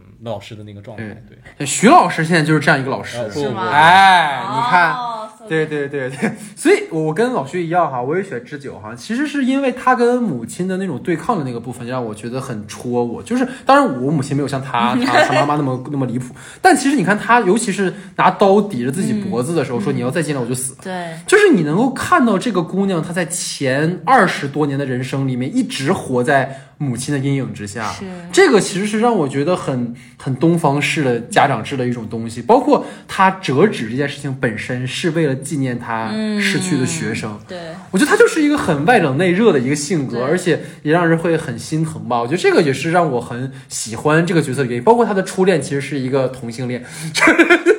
这个太好笑了，这个就，所以就是这也是我喜欢这酒的原因吧哈。那最后一个话题哈，在我们主题讨论当中，就是关于剧集其实呈现了一个所谓的大龄女性面临的一些职场和生活困境的展现啊。这个其实，在刚才我们的前两个话题中也有讨论，所以如果再去就这个话题聊一聊的话，想听听二位有没有什么看法？嗯哎，二十六岁算大龄？啊，你你还好还好，你现在还是十八岁花季，嗯对对对啊，哎好的，好的。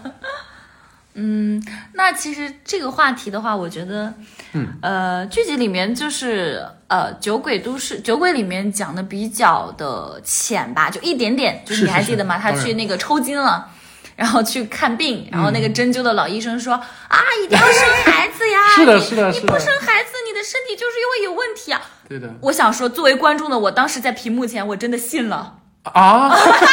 我这的一瞬间啊，好像不生孩子哦，但是。哦，就是就是就是我我我我是觉得就是就是因为他这个 可能就是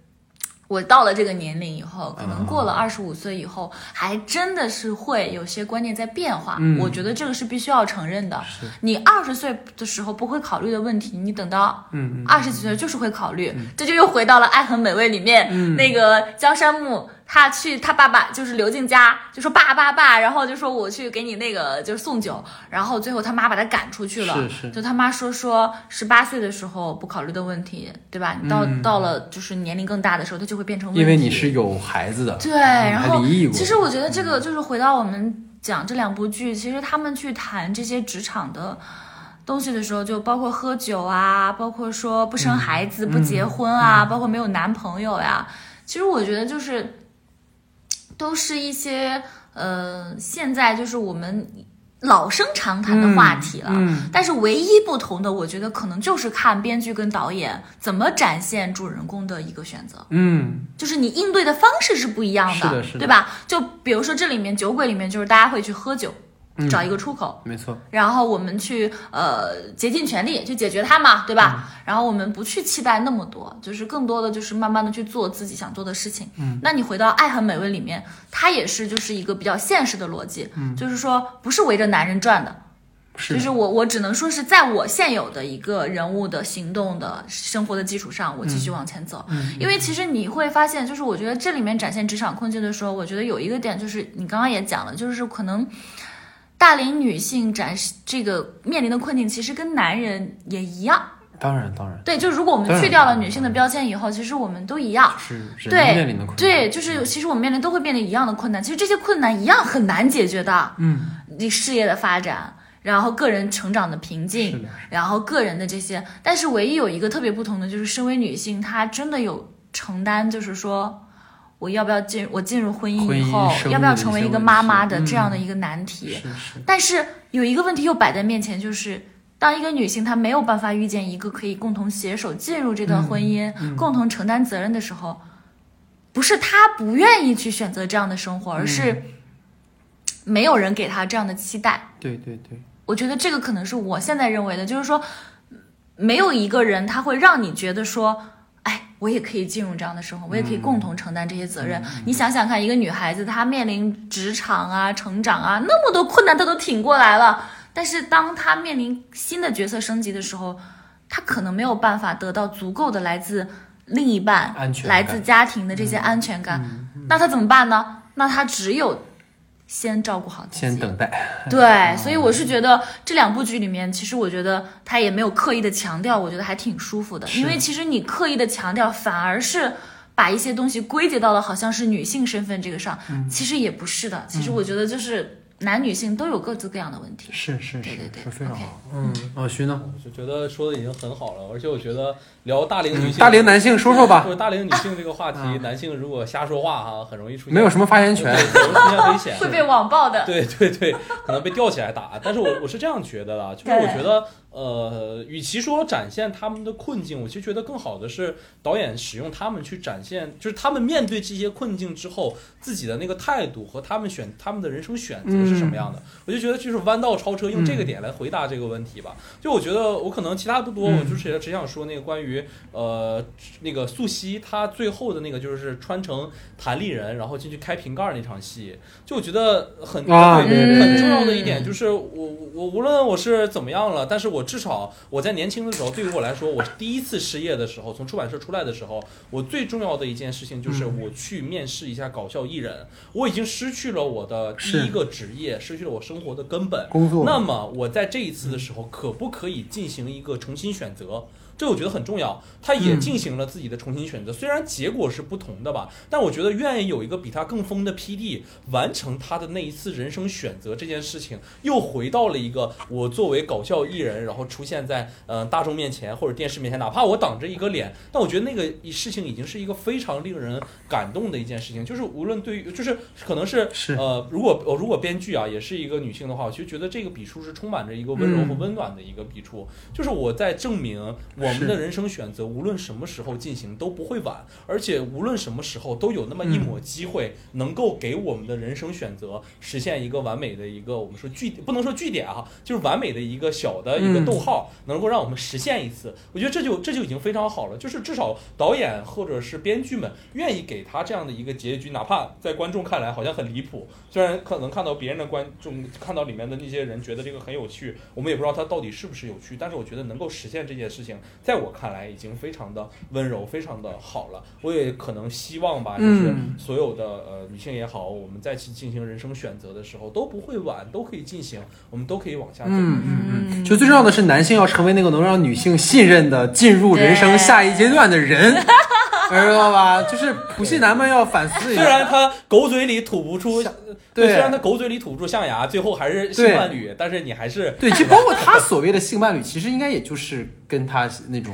他最后就是说，应该加一个一辈子吧。对 对对，就是哎呀，就还准备了个戒指，你知道吗？对就这种啊，感觉。对啊，也就是个纯，就是其实用老徐说，他是个很极极端、极致化的一个人物哈。我觉得可能这个话题吧，我觉得二位也说的非常好了，但我想稍微补充一点吧，就是对于其实这个点是我跟老徐还没有沟通过，就是因为在过往的展现女性困境的一些剧集当中，其实很多事儿被写得很重。就跟像我们之前说那个八二年生的金智英里面也是一样，他把这个女性的困境跟现实所勾连的非常的深，但是你会发现酒鬼都市的女人们，她没有很强化这件事情，她更多的展现其实是她们各自的一些个人困境，而没有去展现她们的所谓社会身份意义上的一种困境。就包括像我们说这个苏西，她即使是刚闯完祸，马上就能找到第二份更好的工作，但我觉得其实酒鬼女人们呈现一个非常非常好的，就是刚才其实也提到，就是子子女与父母一代的这种极具东方特色的一种共生关系的途径，这个是在这个剧里面很集中的展现的。包括刚才我们也提到。智久跟他母亲的关系嘛，母亲把女儿拉扯大，把一切自己未成的夙愿都压在了下一代身上。我觉得相相信我相信文谦也听过这种话嘛，就是你找一份安稳的、离家近的工作，就是好像是很多女生都经历过的父母的话语，但实则是没有人的人生是应该被操控的。我觉得这也是东方式的家庭共生关系的一种集中的展示，就是我生了你，你欠我的，所以你要听我的。就这套逻辑，我们已经听了太多太多次了，所以才会有我们说智久拿刀抵着自己脖子来跟母亲划清界限的场景。虽然很戏剧性，也很夸张，但其实非常直观的展现智久的这种困境。包括这里其实要 Q 一场戏哈，就是智久久违的和家人一起吃饭那场戏。啊，你知道，就是母亲一直打弟弟对他弟弟说这个，我看了我姐姐的日记，我他妈现在就要出家，对我现在就要叛逆。对对对，你包括就是这个也很有意思，包括还有个很好笑的点，就是母亲不是在打断父亲说话嘛，大吼大叫的。这个时候想起了那个韩国最著名的一部黑帮片，就是《新世界》的音乐。哦，知道吗对，然后他爸爸，就配乐配乐这部剧很绝。他爸爸摆出了那个黑帮老大的那个语气，就是你停一下吧，那种感觉啊。那这个致敬梗也挺有意思的，就是说回这种所谓原生家庭对于女性的影响，包括智妍啊，虽然没有明说，但你会发现她每每谈恋爱的时候都急着跟对方结婚和组建家庭。这个其实你可以脑补说她自己原生家庭的一种缺失，包括母亲的早逝，包括父亲角色的可能的缺缺席，让她。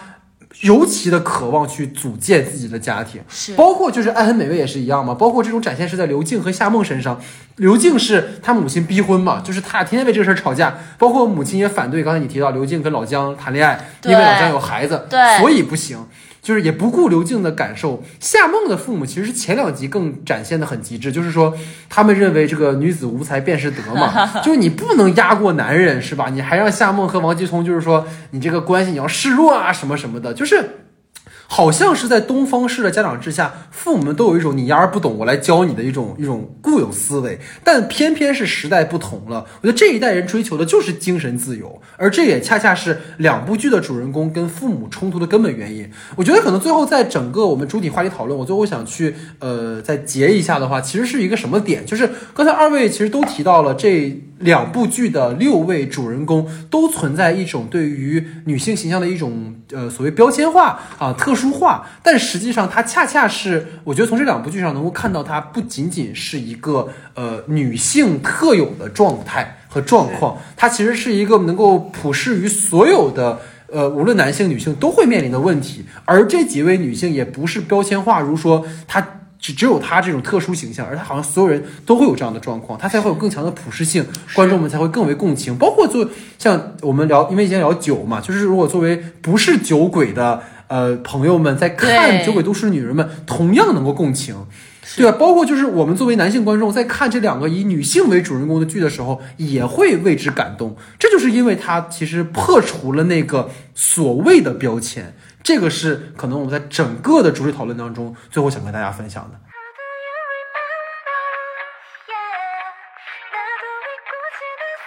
好，那下面进入到我们的延伸讨论环节哈，延伸讨论两个话题，那第一个话题呢，既然我们今天讨论的是和酒有关的电影电视剧哈，所以想跟二位说有没有推荐给大家的和酒有关的影视作品啊，无论是剧啊、影啊都可以，然后听听二位的推荐。好，文倩老师你请。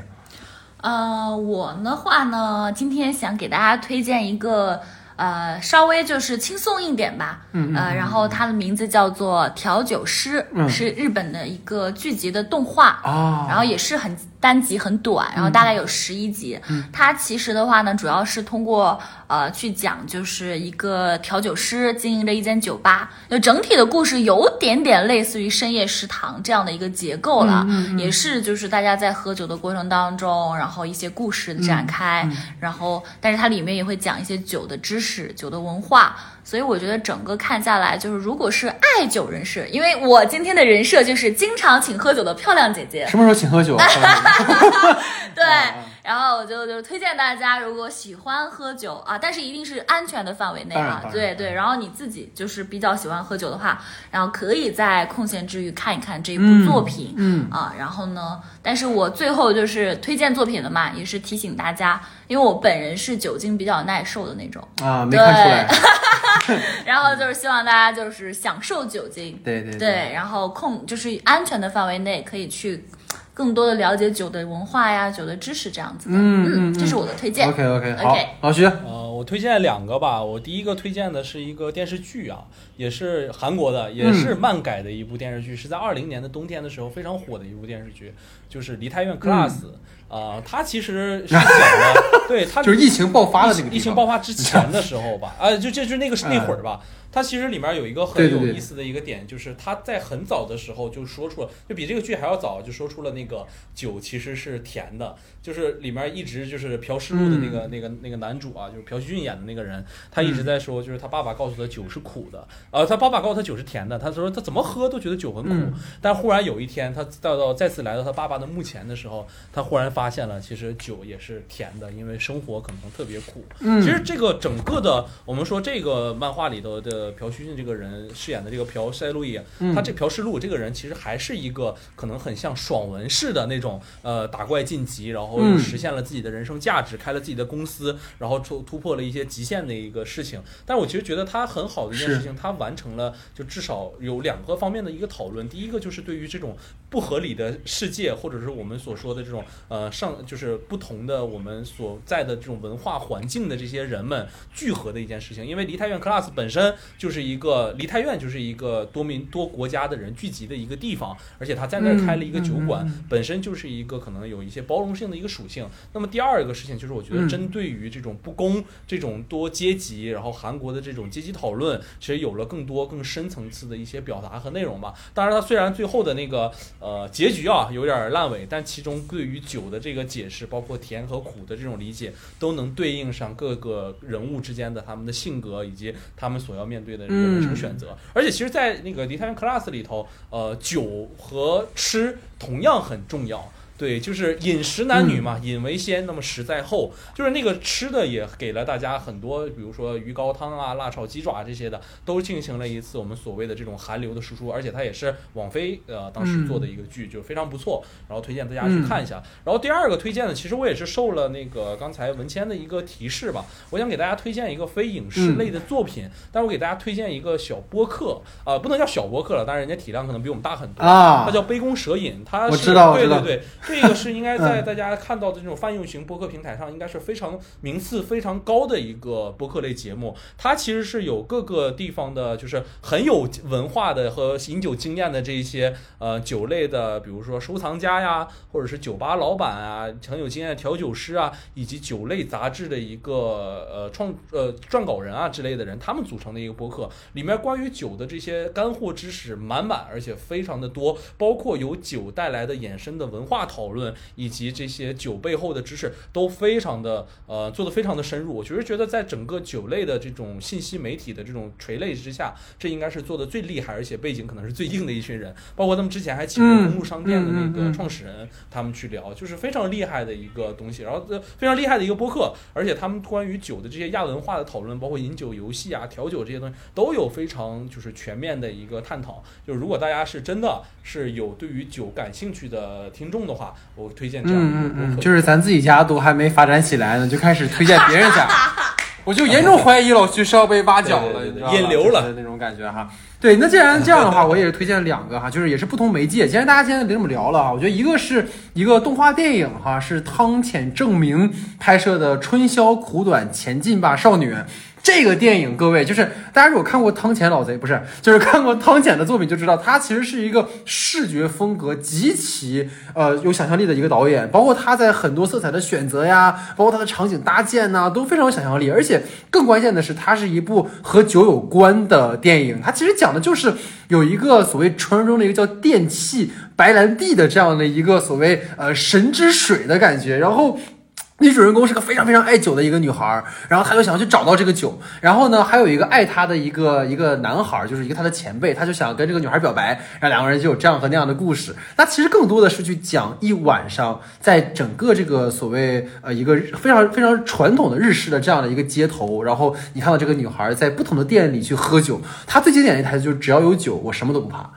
就是非常非常浪漫的一个一个电影，然后对，而且它里面其实对于一个人喝完酒之后，那个酒精进入到你的胃口里面，就是发出了那种花呀，然后有各种色彩，都非常非常的有这种想象力和创造力。我觉得这个是，如果是爱酒的朋友，如果看了这部电影，一定会马上想跟三五知己去喝一杯啊，这样的一个一个电影。然后另外呢，就老徐既然推荐了一个播客哈，刚才其实文倩老师也看到哈，我我现搜了一个，就是我非常非常喜欢的一款和酒有关的游戏，它的中文的翻译名叫《赛博朋克酒保行动》，然后它的英文名其实叫叫 VA，然后横杠十一，然后 Hell H A L L，然后横杠大写的 A，是这样的一款游戏，就是这个也是当时我的一个呃朋友，我俩也是特别爱喝酒，他给我推荐了这个，是一个赛博朋克风格的一个调酒游戏，它很像是深夜食堂，就是你每一个人过来要酒的时候，你要给他调制一杯专属于他的，比如说这个长岛冰茶、椰林飘香，或者是 martini 啊之类的。而每个人在这杯酒背后都有一个非常非常常感人的故事，然后和这个酒吧和酒保和每一个顾客都有都有这种关联性。包括其实让我想到，就是像呃金敏导演在《红辣椒》里面也有一个 bar 的这样一个设置哈，所以这个都是我觉得还。就这个游戏吧，是我觉得如果大家是喜欢酒的话，它里面其实有各种各样调酒的一种方式哈，然后大家可以去尝试一下。应该是 Steam 上是有售的这个这个这个游戏啊，所以对应着老徐，既然他推荐了一个播客，那我就在这推荐一个游戏给大家哈。所以这是我们的推荐啊。那另外呢，其实我们今天的最后一个话题其实是说，呃，作为好酒之徒吧，其实本剧有很多可以勾起我们个人和酒相关的一些记忆哈。所以其实包括也跟大家去说一说，就是我们的节目在之后可能也不仅限于去做电影和剧集。我会发现，其实大家现在在听播客的时候，更想听到一些更加呃可能私人的，或者更加真实、有情感的一些内容。所以，我们之后可能也会跟大家去聊一些大家的一些自己的故事啊，或者是说其他的内容啊。所以，这也算是一个尝试。所以，想听听二位有没有什么有趣的和酒有关的故事跟大家去分享的？那文倩先请。一定要女士优先吗？对对对对对，嗯，就是毕竟是爱请喝酒的漂亮姐姐嘛，对不对？你得先来啊，嗯，啊，就 就很朋克，对啊。我我就是首先因为喝酒才被邀约到了今天的录制没有。主要还是您优秀。啊，呃，我的跟酒的故事有很多，因为因为我其实是一个，我不知道大家的就是就是，其实我们观察就是生活里面，就是说除了那种就是说一类人是真的大家不能喝酒，对，对还有一类呢是大家本身装着不能喝酒，对酒精不太耐受，然后就是说可能喝几杯，然后就不太舒服，对，会晕嗯会醉。但是我我其实是个特殊体质的，我我我、就是、真的？吗？我就是 会呃，就是除了拼酒啊我会难受以外，但其实真的很少，就是说呃喝喝醉这样的。大家这句话一定要，这句话一定要记住，一会儿我给大家分享一个文谦老师的故事啊，你继续，对，啊就是，所以我我我以安全为主啊。对，啊对然后我的酒的故事的话，可能就是，嗯，我最近吧，就是我进入这个职场之后，对，然后当一个项目开始跑起来的时候，确实会。就是希望说周末的时候可能会自己呃，就是放松一下做对我我可能会买一点小的，就是在自己经济条件范围内许允许的买一点就是威士忌啊，嗯然后呢配一点饮料啊，就比如说这个红茶呀什么的。我觉得其实我个人其实故事没有那么多跟酒相关的，你有，你只是喝醉了，然对，但是呢，就是我我特别感触有一有一次就是我自己真的心情很荡，啊，对，然后就是压力很大，心情很荡，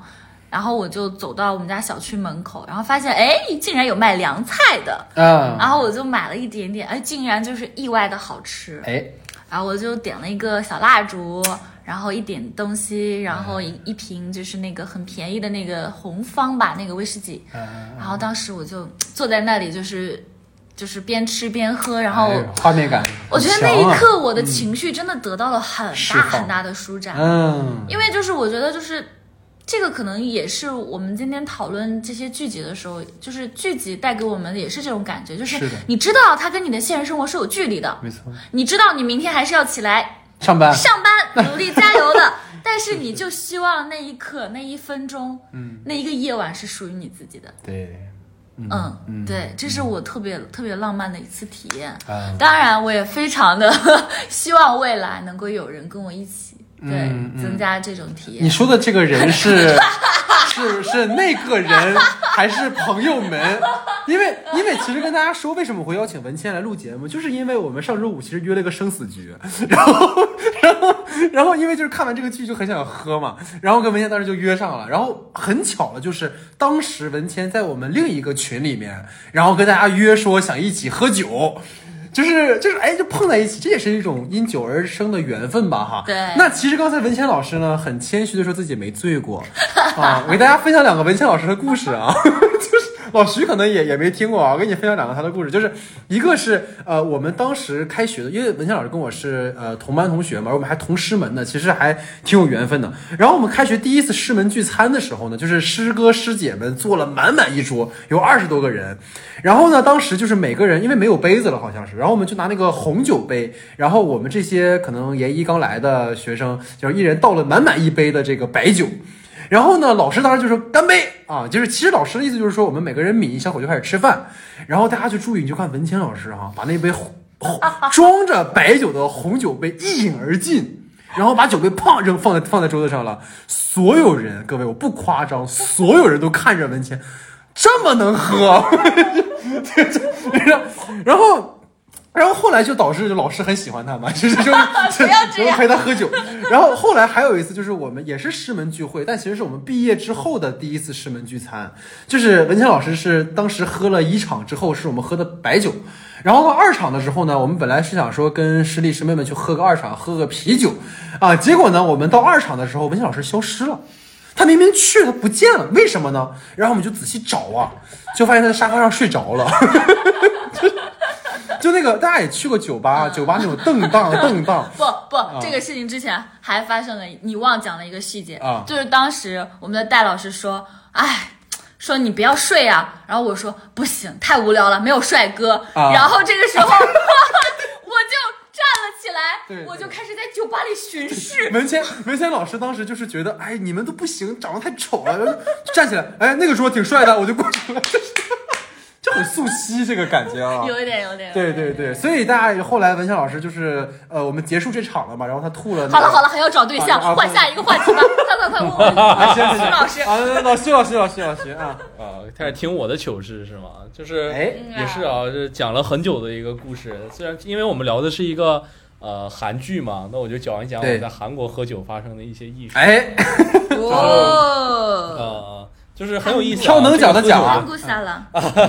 这个喝酒是发生在二零年的四月份的时候，那个时候赶着疫情嘛，然后我当时怕嗯韩国封封国，然后因为那时候澳洲什么国家都开始封国了嘛，然后很担心，就提前过去了。然后提前过去了之后，我我其实发生了两次事情嘛。然后第一次就是，呃，那个时候我带了很多酒回去，因为我觉得那个时候自己回去要隔离嘛。然后我就寻思在家备一点酒，这样回去喝酒的时候不会太啊、就在家呃隔离的时候不会太无聊。结果去了之后发现那个时候还没有正式的，比如说入境隔离十四天的政策，也没有什么电话都没有留，就我们下了飞机之后就直接回家了。二月份的时候，然后就在那儿隔离。然后那个时候我们经常进行一件事，就我和戴老师、老戴，我们还有一些朋友，我们一起线上云喝酒。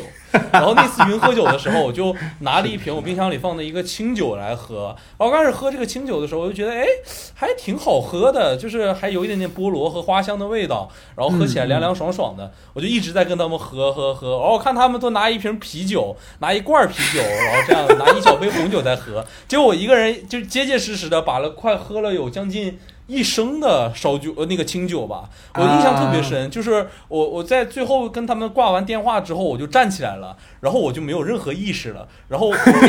打开我第二天的时候，我打开我的手机微信，然后我那个室友当时就给我发了一个。那个就是他晚上的时候给我发了微信，他说老徐你没事吧？我在外面那个拿冰箱拿东西的时候，听里面咣当一声，其实那个时候我就倒在地上睡着了，就我站起来直接趴地上睡着了，就是这样的，就是云喝酒把自己喝多喝断片，也是实属第一人了。对，然后起来之后嗯发现我在地上，幸好地上是地暖，然后感觉很很温暖，像回到了自己妈妈的怀抱一样。然后第二件事情呢，就是这个事情过去没多久，可能也是四月份的时候吧，那个时候我们就呃延迟两周开课之后就正式上学了，我的第一个学期呃研究生的第一个学期，然后我们有一次 OT，然后我因为那个时候 OT 都是线上的嘛，我们就只是看了一些通知，包括那个时候其实很多措施都没有改变过来，疫情也比较严重了，然后我们偶然间就参加了一次我们的这一期新生和教授的一次酒局。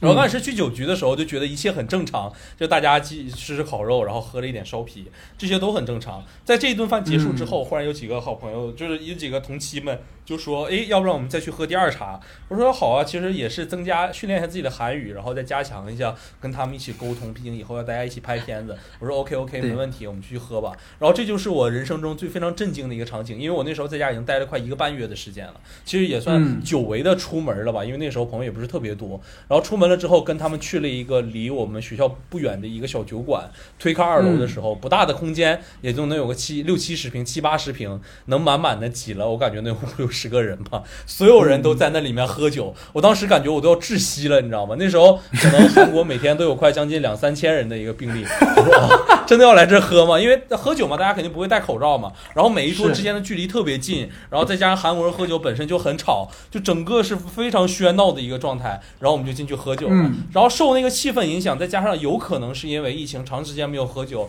忽然而来的这个社交，整个人的状态就特别嗨。我们就一杯接着一杯烧酒，一杯接着一杯烧酒的这么喝。然后我就记得，呃这是我后来朋友给我形容的，就是说我喝到一半，那个酒还挂在嘴杯嘴角上的时候，忽然我整个人 哐就倒在了桌子上，然后就又断片儿了。就那段时间，可能因为报复性的喝酒，自己经常会断片儿。然后后来第二天起来的时候，居然是在我一个同期的一个朋友的家里，我也睡在地上啊，就感觉这种这种场景都特别社死。然后他们就给我就是留下来对我的一个记忆，就是那个很很能喝，但是却啊很喜欢喝，但不怎么能喝的那个中国朋友。是是是，而且老徐有一次在韩国喝多了，他跟我说他把他们家那个卫生间的门把手给拽下来。对了，对对对，对，其实也是一样啊。我觉得刚才老徐这也讲的很好，就是也是给大家分享个老徐的故事。我觉得这故事收集机。你知道老徐他在，因为我我们俩认识时间很久嘛，其实他在我身边就是这种宿醉的情况很多，但是有两次让我印象非常的深，就是因为我们俩在本科的时候都需要拍毕业作品嘛，就你要拍一个片子，然后因为拍片你要请很多朋友来，然后呢杀青的时候你就肯定要跟大家就是说，因为大家都帮你了嘛，你要跟大家好好喝一顿这样，然后在我的毕设的时候呢。老徐就是一开始就是说过来搂着我，老戴，咱们去打圈儿，就是对面一桌人嘛，然后喝了一圈儿，然后呢还有一桌，然后就准备喝第二桌的时候，老徐不见了，就跟你一样不见了，你知道吧？然后因为两桌人吃饭，就是毕竟大家因为都很熟了嘛，就想聚到一桌去，对结果就那一桌其实就没人了。然后我们就发现那一桌就是那个那个桌布的下面有一双腿在那儿蹬啷着，你知道吧？然后过去把那个桌布一掀，老徐已经没了。就 这也是让我印象很深。但是就是因为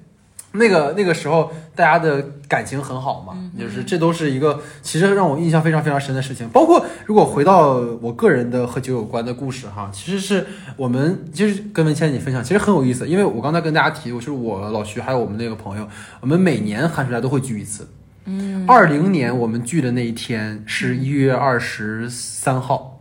我如果没有记错的话。一月二十三号的后一天，就是新冠在全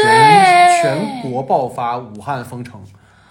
哦而在前一天晚上的时候，我们还跟傻逼一样的在我们海边的老徐租了一个地方，快乐非常非常快乐的喝酒，然后我们还去唱了个歌。嗯，第二天早上我起来的时候，老徐已经走了，他给我发了微信说：“老戴，我得赶紧撤，因为好像听说大连是有疫情了。”对对对，然后呢，我我们那天，然后中午之后我就知道我们所在的那个小区就有一个，就那么巧。天呐，然后接下来就是长达我跟老徐，包括我跟那朋友有有一年没见面，对对对，是的，肯定就是从二零二零年的一月二十三号到呃那年的年末，我们俩在就是在哪儿见的老徐啊？在呃在深圳，嗯之前我们应该有半年多没见面。你看大家不可说一直在更新，但我俩从来没见过面，神奇吧？就是就 但就是让我印象很深的一件事情，就是真的就是那天成为了整个那一年的最后一次喝酒。对，啊就是疫情真的改变我们太多太太多太多太多的事情了，所以这也是让我印象非常非常深的一次酒局，因为那天晚上太开心了。我们那天晚上还在把新冠疫情当成是一个，哎呀，扯淡，嗯对，哎不会那么严重对怎么可能怎么可能？对，然后然后然后就是第二天就发现这个世界就变了。变了，对，然后我觉得这个是让我印象非常深的，包括在这个剧里面，我觉得导演当然肯定是因为是漫改嘛，但我觉得就是包括它里面就是父亲的去世，虽然说被野猪撞死这个事儿吧，对，有点对扯淡，但它其实所要告诉我们的是什么？是突如其来的牺牲，这就是疫情所所带给我们的很多的状况嘛。我觉得这个是可能呃说多了啊，但就可能酒对于我来讲，其实是跟朋友有关的很多的记忆。对，包括其实我跟文强老师第一次认识的时候，我们在班聚的那个酒局，文强老师觉得我很混，我觉得文强老师很社会，就 是就是，酒真的会让我们有很多跟彼此建立起羁绊的这样的一个方法哈。所以今天是总而言之吧，我们聊了关于酒鬼都市的女人们，然后也聊了很多关于爱很美味的一些呃事儿。其实我觉得最最初做这个节目的初衷，其实就像我刚才跟你跟文倩老师你说的，很很有缘分。因为我老徐一定会做这个节目，但是是为什么偏偏是请到了就是文倩老师来做这个节目，就是因为酒。是其实我觉得这也是让这期节目有了很多更多的意涵就是恰恰在那天晚上，在我刚刚看完这个剧余音绕梁的时候，你在那个群里发了一句“周末有没有人喝酒”，而我们恰好就在那个局上约到了。啊，而且更重要的，各位你们也可能不知道，因为我们的孟武季老师呢，最近去厦门旅游了啊。本来呢是想那天找这个文倩老师出来喝酒，没想到那天晚上就没来。但就恰恰是在我们录节目今天来，我觉得这就是，也许酒它又代表了某种大家的羁绊和缘分，我觉得这个也是非常非常好的。要去约朋友啊，朋友们，对，要去约朋友啊，大胆的约你想约的朋友，是朋友啊，对呀，啊，对，是朋友，就是真的，对，我觉得这个是要去见，要去见他，要去见朋友是非常非常有有意义的事情。包括可能大家，我跟大家分享一个小小插曲吧，就是让我印象很深的是，呃，因为大家知道今年因为疫情的事情原因哈，就是考博呃延续了很久，一直在推迟，一直在推迟。然后在我们的嘉宾当中，其实有一位冰叶老师。啊，冰叶老师其实就是他一直在准备考博，但因为疫情的原因，他一直在推，所以就是有一段时间他状态特别特别的差。